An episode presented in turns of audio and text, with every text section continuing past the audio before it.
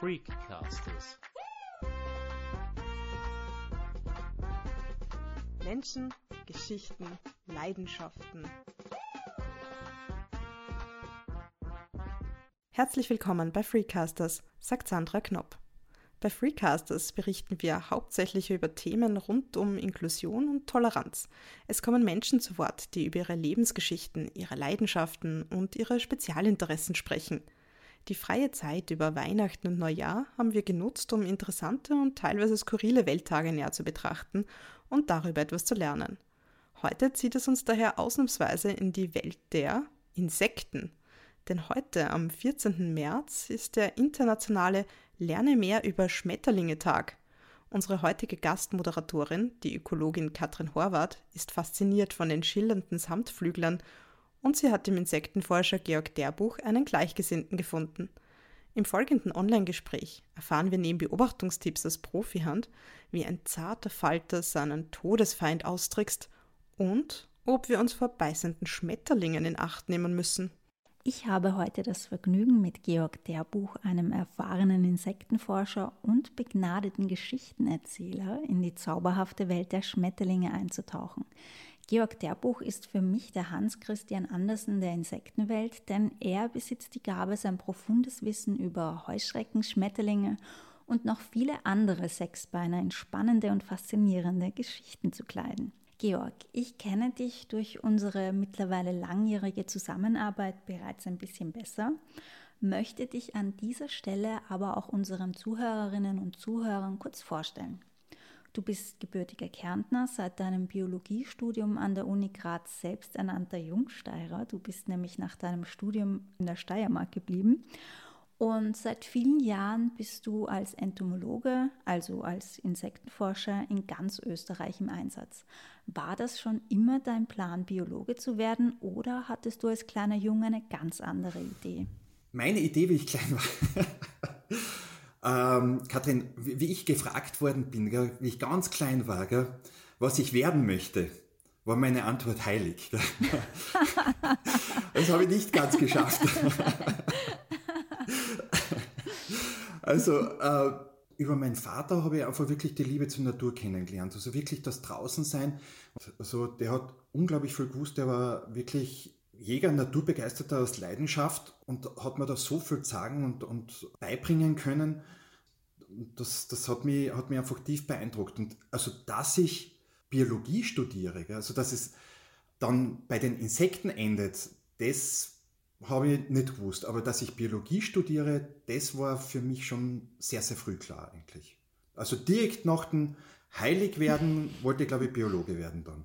Wenn das Biologendasein bereits in deinem Kindesalter ein Thema war, wie sehr bist du denn heute mit deinem Beruf verwachsen? Bist du, sobald du draußen in der Natur bist, automatisch Biologe? Ich befürchte, also äh, äh, es ist tatsächlich so, glaube ich, wenn man einmal als Biologe unterwegs ist, ist man immer als Biologe unterwegs. Und ich glaube auch tatsächlich, wenn ich draußen bin, hat sich wirklich mein, meine Sichtweise geändert. Also äh, es passiert mir mh, hm, leider nicht mehr so oft. Also das sind eher diese spirituellen Momente dann auch, wo ich wirklich nur noch dieses Staunen über die Schönheit, über die allgemeine Schönheit der Natur habe, sondern oft ist es dann wirklich, ah, da drüben, das ist jetzt der, der Heuschreck, ah, das ist der Schmetterling, das ist die Pflanzen. Also man hat dann schon, und das kann die Pflanze, das kann der Heuschreck. Also man hat dann schon plötzlich einen Filter aufgesetzt, den man ganz, ganz schwer wieder herunterbekommt danach. Dieser Biologenfilter, verleiht der dir sowas wie Röntgenaugen? Wie machst du das, wenn du im Sommer Schmetterlinge erhebst? Abgesehen davon, dass für mich Schmetterlinge in so bunten Blumenwiesen meistens nur dann sichtbar sind, wenn sie von Blume zu Blume flattern, habe ich auch das Gefühl, dass wenn ich einmal einen Schmetterling auf einer Pflanze sitzend entdecke und mir diesen Falter etwas genauer anschauen möchte oder sogar ein Foto machen möchte, dass der das dann irgendwie spürt und mir diesen kostbaren Moment mit großer Freude vermasselt, indem er plötzlich davonfliegt. Vielleicht geht es auch dem einen oder anderen, der gerade zuhört, ähnlich. Kannst du uns ein paar Beobachtungstipps aus deiner Expertentrickkiste verraten? Ja, ich glaube, da ist, äh, sind eh unterschiedliche Zugänge dann auch, also wie man Schmetterlinge tatsächlich beobachten und, und, und erheben und erforschen kann. Also bei mir ist es schon so, äh, dass ich sie ganz gern trotz allem in der Hand habe dann auch. Also äh, viele, die man einfach im Flug erkennt oder wenn sie irgendwo sitzen und mit dem Fernglas erkennbar sind, dann kann man das eh wirklich so mitnotieren. Bei den schwierigeren ist es bei mir schon so, dass ich es ganz gern einfach in der Hand habe und dass ich wirklich mit einem Kescher, so wie diese eine Gestalt beim, beim Film beim Winnetou äh, durch die Landschaft ziehe und dann wirklich einen Schmetterling manchmal auch hinterherlaufe, um ihn zu fangen, damit ihn dann wirklich in der Hand haben kann und dass ich ihn von vorne und hinten anschauen kann, damit ich ihn bestimmen kann dann auch. Ja. Aber verletzt du den Schmetterling nicht, wenn du ihn in die Hand nimmst? Ähm, Im Normalfall nicht, solange die Flughaut nicht verletzt wird. Gell? Also ich habe einen Kescher, mit dem Kescher ist es so, dass äh, ich ihn eigentlich nicht verletze und auch wenn ich ihn in die Hand nehme, ist es so, dass er gut weiterfliegen kann, solange die Flughaut nicht verletzt wird. Gell? Wenn die Flughaut verletzt wird, dann ja, aber das passiert ganz, ganz, ganz, ganz selten. Äh, es ist auch dieses, diese Geschichte mit den Schuppen, äh, wenn sie die Schuppen verlieren, dass sie nicht mehr fliegen können und dass sie dann sterben müssen, das stimmt so nicht. Gell? Das Wichtige ist, die Flughaut, die darf nicht verletzt werden. Und äh, wenn man weiß, wie man mit denen umgeht und wie man sie angreift, dann kann man sie wirklich gut in die Hand nehmen, ohne dass sie verletzt werden und sie wieder gesund in die Freiheit entlassen dann auch. Ja. Kann das nicht auch für dich gefährlich werden? Wenn ich an den Warzenbeißer denke, die Geschichte hast sogar du mir mal erzählt. Das ist ein vier Zentimeter großer Heuschreck mit sehr kräftigen Kieferzangen und wenn der zubeißt, dann kann der einen gestandenen Zwei-Meter-Mann in die Knie zwingen. Oder Gift, das spielt ja in der Tierwelt auch eine große Rolle. Zum Beispiel der schwarzblaue Ölkäfer. Den sollte man ja nicht unbedingt angreifen, weil er bei Gefahr aus seinen Kniegelenken so eine ölige Substanz abgibt, die für uns Menschen durchaus tödlich sein kann. Deswegen sollte man sich auch unbedingt die Hände waschen, wenn man mal so einen Käfer in die Hand genommen hat. Wie ist das bei den Schmetterlingen? Gibt es giftige Schmetterlinge oder beißende Schmetterlinge? es gibt sicher Schmetterlinge, die Inhaltsstoffe drinnen haben, die giftig sind, aber man isst sie ja im Normalfall nicht. Gell? Soweit ich weiß, sind zum Beispiel die Widderchen, haben dann einen Inhaltsstoff drinnen, der ähnlich der Blausäure ist, glaube ich, also giftig. Aber beißen äh, tut kein Schmetterling, zumindest bei uns in Österreich.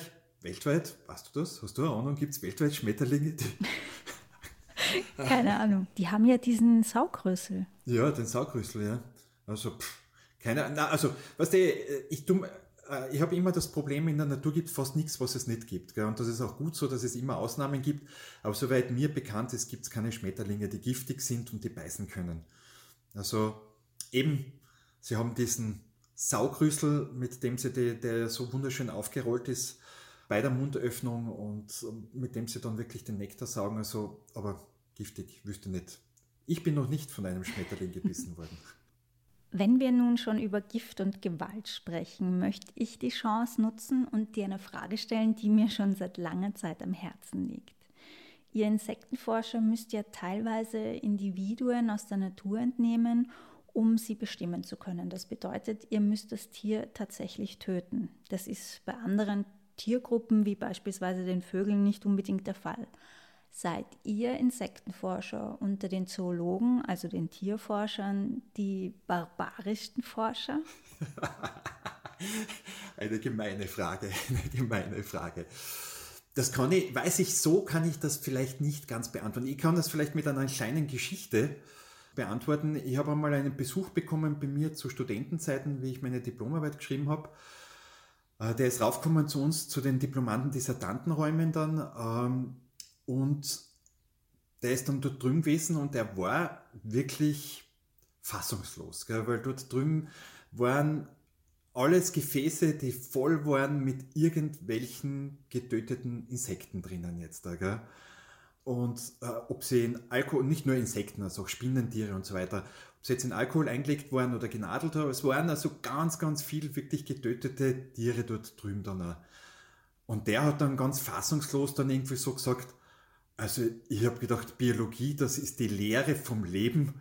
Und wenn man da herkommt, dann schaut das aus wie ein Massengrab. Gell? Also, es klingt dann schon ein bisschen barbarisch dann auch. Wobei ich schon auch der Meinung bin, tatsächlich ist es so, dass die Gefährdung für Insekten, Spinnentiere nicht über Sammler ausgeht, da bin ich schon auch der Meinung, sondern die größte Gefährdung ist einfach wirklich dieser Verlust an Lebensraum dann auch. Also und diejenigen, die sich dann so intensiv mit irgendwelchen Tierarten beschäftigen, haben eine enorme Liebe für diese Tiere. Äh, klingt zwar paradox, weil sie die, damit sie es kennenlernen, bestimmen können, damit sie wissen, was das für Ort ist, manchmal wirklich auch töten müssen. Aber sie haben eine enorme Liebe zu diesen Tieren und diese Liebe wandeln uns dann auch wieder in eine enorme Initiative, um diese Tiere zu schützen und Lebensräume zu schützen dann auch. Also es ist vielleicht ein Paradoxon, äh, wenn man es auf den ersten Blick anschaut, auf den zweiten Blick dann glaube ich nicht mehr. Ja, so eine lästige Fliege oder Gelse, die tötet man ja meist ohne schlechtem Gewissen. Wie ist das bei einem Schmetterling? Fällt dir das leicht? Also ich habe am Anfang überhaupt eine Hemmschwelle gehabt, Tiere zu töten. Also bei den Insekten oder bei den Heuschrecken war es ja so, dass ich ein Tötungsglas mitgehabt mit Ethylacetat drinnen. Also das ist für Insekten tödlich. Gell? Und das waren Glasröhrchen, die ich gehabt habe, wo dann wirklich in einem Zellstoff getränkt, also dieses Ethylacetat da drinnen ist dann und dann tust du das eine und ich habe das nicht ausgehalten, das wirklich anzuschauen, sondern ich habe das wirklich dann immer auch weggesteckt, weil ich dann nicht sehen habe können, wie dieses Tier da drinnen stirbt. Also ich habe am Anfang auf jeden Fall auch da schon eine Hemmschwelle gehabt und habe diese Hemmschwelle noch immer, nicht mehr so groß, aber es ist noch immer da. Bin darüber auch ein bisschen dankbar, weil es dann schon so ist, dass ich wirklich nur das mitnehme, was wirklich notwendig ist, für mich wirklich notwendig ist. Wenn es nicht notwendig ist, dann schaue ich, dass das Tier wieder einfach lebendig und gesund in die Natur entlassen kann dann. Sind Schmetterlinge die beliebtesten Insekten? Nein, ich glaube, sie stehen, ich glaube, dass schön langsam die Bienen ihnen ein bisschen den Rang ablaufen. Aber es stimmt, also äh, Schmetterlinge sind diejenigen, mit denen sich wahrscheinlich die meisten, Entologen, meisten Entomologen beschäftigen. Ähm, allerdings, also Beliebtheit, glaube ich, die Bienen sind ganz stark am Aufholen, weil sie äh, in der modernen Zeit jetzt da wirklich gehypt werden als die fleißigen Bienen, die die Bestäubung ne vornehmen und äh, deswegen geschützt werden müssen, obwohl ja ganz, ganz viele andere Insekten auch da sind, die wirklich Bestäubungsleistung vollbringen. Ähm, und es ist gut, dass die Bienen so beliebt sind, weil sie einfach wirklich so eine Schirmgruppe sind jetzt für die Insekten, aber man soll einfach die anderen Insekten nicht vergessen, weil die leisten mindestens genauso viel. Was leisten Schmetterlinge? Gute Frage, was leisten die Schmetterlinge? Sie erfreuen auf jeden Fall das Herz, weil sie wirklich wunderschön sind. Es gibt ja wirklich ganz, ganz viele, die schön sind. Äh, und sie sind natürlich auch Bestäuber. Gell? Ähm, also die jetzt bestimmte Pflanzen bestäuben und sie sind aufgrund ihrer Anatomie und ihrer Morphologie so, dass manchmal sie die Hauptbestäuber sogar sind und dann andere das nicht bestäuben können dann auch. Gell? Also von dem her Bestäuber, wobei ich würde sagen, das ist ein bisschen nachrangig. Das Wichtigste äh, ist vielleicht wirklich dieser Sympathiefaktor und dass sie dann wirklich damit Botschafter für eine gesamte Tiergruppe sind dann auch. Ja. Wie würde denn unsere Welt ohne Schmetterlinge aussehen? Traurig. Sehr traurig. Ähm, ja, also ich möchte, also für mich ist das schon so wie die Heuschrecken einfach zum Sommer und der Klang des Sommers sind, äh, sind die Schmetterlinge ein bisschen, gehören zum Bild des Sommers dazu. Also Wiesen, wo man drüber geht, die wirklich, was ja immer seltener wird, wirklich einfach nur so schwirren von Insekten, die da drüber fliegen. Äh, das ist einfach das, was für mich wirklich Sommer ausmacht und das, das was, was, was mein Herz erfreut und glaube nicht nur mein Herz, sondern viele, bei vielen anderen auch das Herz erfreut. Also es ist immer schwierig, also was wäre, wenn die, wenn, wenn, die, wenn die Schmetterlinge nicht da wären? Gell? Das weiß man, was jetzt die ökologischen Zusammenhänge betrifft, viel zu wenig, denke ich. Aber es wäre auf jeden Fall eine Welt, die ein Stück trauriger und weniger bunt wäre. Wenn es um ökologische Zusammenhänge geht, dann muss ich automatisch an den Wiesenknopf Ameisenbläuling denken. Die Geschichte von dem Falter, die hast du mir mal vor einigen Jahren erzählt. Und seitdem erzähle ich sie auch immer wieder, wenn es darum geht zu erklären, warum man eine ganz bestimmte Art schützen muss, wenn es doch eh noch so viele andere Arten gibt. Ich erzähle diese faszinierende Geschichte jetzt einfach mal schnell. Der Wiesenknopf-Ameisenbläuling ist ein geschützter Schmetterling, der einerseits von einer ganz bestimmten Pflanze, dem Wiesenknopf, und andererseits einer bestimmten Ameise abhängig ist. Deswegen auch der ziemlich lange Schmetterlingsname Wiesenknopf-Ameisenbläuling. Das Weibchen legt ihre Eier ausschließlich in die eiförmigen Blütenköpfchen des blutroten Wiesenknopfs, denn die jungen Raupen, die aus den Eiern schlüpfen, die ernähren sich ausschließlich von dieser Pflanze und da gibt es absolut gar keinen Verhandlungsspielraum, entweder Wiesenknopf oder Hungerstreik. Und sobald sich die Raupen am Wiesenknopf satt gefressen haben, lassen sie sich auf den Boden fallen und warten dort gut versteckt auf einen Transportservice ins Schlaraffenland. Und ihr Chauffeur ist niemand geringerer als ihr Todesfeind, eine Ameise. Und um diese Ameise davon abzuhalten, die Raupe zu töten, wendet die Raupe einen Trick an. Sie verzaubert die Ameise mit einem ganz bestimmten Duft. Die Ameise schleppt die Raupe gefügig in den Ameisenbau und dort findet die Raupe einen reichlich gedeckten Tisch, denn sie ernährt sich von der Ameisenbrot. Bis zu 600 Ameisenlarven verspeist die Raupe während ihres Aufenthalts. Und in dieser Zeit muss die Raupe natürlich auch die Ameisen weiterhin besänftigen und das macht sie weiterhin mit diesem betörenden Duft. Und irgendwann verpuppt sich dann die Raupe, aus der Puppe schlüpft der Schmetterling und der flieht so schnell wie möglich aus dem Baum, nicht selbst von den Ameisen getötet zu werden. Ich finde, diese Geschichte zeigt so eindeutig, was du vorhin angesprochen hast. Wir wissen nicht, auf welchen Baustein eines Ökosystems wir tatsächlich verzichten können. Wenn beim Wiesenknopfameisenbläuling nämlich die Ameise nicht vorbeikommt, weil es sie gar nicht mehr gibt, dann bleibt die Raupe am Boden liegen und wird letztendlich irgendwann von einem Vogel oder einem anderen Tier gegessen oder sie verhungert und stirbt. Findet das Weibchen keinen Wiesenknopf, schaut es für den Nachwuchs natürlich auch bitter aus. Und das wäre total schade, wenn der Schmetterling irgendwann nicht mehr da ist, weil der ist schon sehr cool. Die Raupe, die verzaubert mit ihrem Duft ihren Todesfeind. Das finde ich genial. Oder hat der Schmetterling noch andere Geheimwaffen, weißt du da was? Die, die Larve, die Larve. Bei, bei den Maculinea-Arten, bei den Ameisenbläulingen äh, hat man bei manchen Arten hat man entdeckt, dass sie Geräusche erzeugen können. Und dass diese Geräusche auch ganz wichtig für ihr Leben sind oder eben für ihre Überlebensstrategie sind, weil die sind ja sehr häufig wirklich mit Ameisen vergesellschaftet. Das heißt, äh, die brauchen wirklich die Ameisen, damit sie überleben. Und äh, da ist man drauf gekommen, dass die Geräusche von sich geben. Also wenn sie noch nicht im Ameisenbau sind, geben sie Geräusche von sich, die Larven von Ameisen von sich geben und dadurch erkennen die Ameisen oder glauben sie zu erkennen, die Ameisen, dass das eine Larve von ihnen ist und bringen sie in ihr eigenes äh, Nest ein.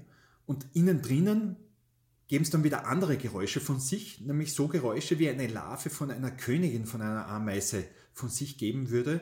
Und dadurch werden es noch besser versorgt von den Ameisen als die ganz normalen Larven. Und bei Futterknappheit werden die versorgt und die eigenen Larven von den Ameisen gar nicht mehr versorgt. Also ich finde das unglaublich spannend und faszinierend. Also nicht nur der Geruch, das Aussehen und das Abgeben von irgendwelchen Substanzen, sondern auch der, das Geräusch spielen mit in diesem hochkomplexen Gefüge, dass, dass sie mit, mit Ameisen vergesellschaftet sind und, und quasi durch die Ameisen überleben können danach. Wie ist das bei den adulten Schmetterlingen? Können die auch Geräusche abgeben? Adulte Schmetterlinge? Boah, coole Frage. Ich meine, das Flattern der Flügel auf jeden Fall, gell? das hört man auch immer wieder mal. Aber also sonst weiß ich nicht, das müsste echt nachschauen. Ja, und wie verständigen sich die Schmetterlinge dann untereinander? Also soweit mir bekannt ist, gell, äh, ist es schon der Geruch. Also ich glaube, die meiste Verständigung bei den Schmetterlingen läuft wirklich über die über den Geruch und über die Pheromone. Und da ist ja auch faszinierend, dass wirklich Schmetterlinge einen unglaublich feinen Geruchssinn haben, dass ein paar Duftmoleküle ausreichen, dass ein Schmetterlingsmännchen sein Weibchen, das mehrere Kilometer entfernt sein kann, wirklich findet. Ein paar Moleküle, gell? Das ist so, als würdest zwei, drei Tropfen Wasser in den Wörthersee eingeben und jemand findet die zwei, drei Tropfen. Und das finde ich, finde ich unglaublich faszinierend. Aus der Sicht eines Insektenforschers, wie geht es denn den Schmetterlingen heute? An den Kragen. ja, es ist äh, so, und das ist offensichtlich auch bei vielen, also bei, bei, bei der einfach nur naturinteressierten Bevölkerung schon ankommen, es werden immer weniger. Es ist nicht einmal so, dass, dass die Arten abnehmen, das auch. Da gibt es auch immer mehr Arten, die auf der roten Liste stehen und wirklich vom Aussterben bedroht sind. Aber was wahrscheinlich noch viel dramatischer ist, also dass wirklich auch die Menge äh, an Schmetterlingen, die Anzahl an Individuen, Individuen einer Art, dass die dann abnimmt. Und ähm, das höre ich ganz, ganz oft von Leuten, die sich einfach so interessieren und immer wieder draußen sind. Und auch immer wieder, also ich bin ganz viel wirklich mit Landwirten auf deren Wiesen unterwegs und das erzählen die von sich aus, ohne dass man es anspricht, dass es früher mal viel mehr Schmetterlinge gegeben hat. Dass auf den Wiesen viel mehr Schmetterlinge herumgeflogen sind. Und ich glaube, das ist schon relativ eindeutig, wenn das wirklich so ins kollektive Gedächtnis schon eindringt, dass es weniger wird, dass es tatsächlich so ist dann auch. Ja. Also befürchte mit diesem Lebensraumverlust und natürlich auch mit den Pestiziden, Insektiziden und auch Klimawandel und so weiter, da gibt es ganz, ganz viele Faktoren, die mitspielen, dass es einfach leider Gottes den Schmetterlingen mehr und mehr an den Kragen geht. Ja. Das Insektensterben ist ja mittlerweile und zum Glück in aller Munde. Selbst die Medien berichten ganz fleißig darüber. Ich habe aber den Eindruck, dass viele Menschen mit diesem Thema überfordert sind und nicht wissen, was sie tun können. Mir geht es ja genauso. Also wenn ich Studien zum Insektensterben lese, dann verfalle ich danach regelrecht in eine Schockstarre und fühle mich total hilflos. Ich als Wienerin in einer Großstadt, was kann ich schon ausrichten? Meine Möglichkeiten sind begrenzt. Ich habe keinen sonnigen Garten. Ich kann eh nichts tun, denke ich mir dann und das deprimiert mich jedes Mal. Und möglicherweise geht es halt vielen anderen Menschen genauso. Kann man oder kann ich als Stadtmensch wirklich gar nichts tun? Also ich glaube, dass jeder sowieso mal eine Stimme hat und dass er diese Stimme erheben kann für die Natur. Also äh, jetzt noch unabhängig von dem, was kann ich tun und tatsächlich umsetzen, glaube ich, ist das das Allerwichtigste, dass diejenigen, denen das bewusst ist, dass sie ihre Stimme für die erheben, die ihre Stimme nicht selbst erheben können, nämlich für die Tiere und für die Insekten. Das ist aus meiner Sicht einmal das Wichtigste. Das andere ist natürlich, wenn ich einfach in der Stadt bin und auch wenn ich nur ganz kleine Möglichkeiten habe, irgendwo irgendetwas anzupflanzen, wo dann wirklich eine Nahrungsquelle da ist, wo Schmetterlinge hinfliegen können, wo sie dann wirklich eine Nahrungsquelle haben, habe ich ein bisschen was getan. Es ist noch nicht so viel, aber es ist ein bisschen was und je mehr das tun, desto besser. Die Welt der Schmetterlinge ist also nicht nur bunt, sondern auch sehr spannend. Wenn ihr nun Lust auf weitere interessante und außergewöhnliche Geschichten von Menschen und ihren Leidenschaften habt, schaut doch auf unserer Facebook-Seite oder unserem Instagram-Account vorbei. Ihr könnt uns auch unter freecasters-onair.gmx.at kontaktieren. Wir hoffen, ihr hattet viel Freude beim Zuhören und bis zum nächsten Mal, sagt Sandra Knopp.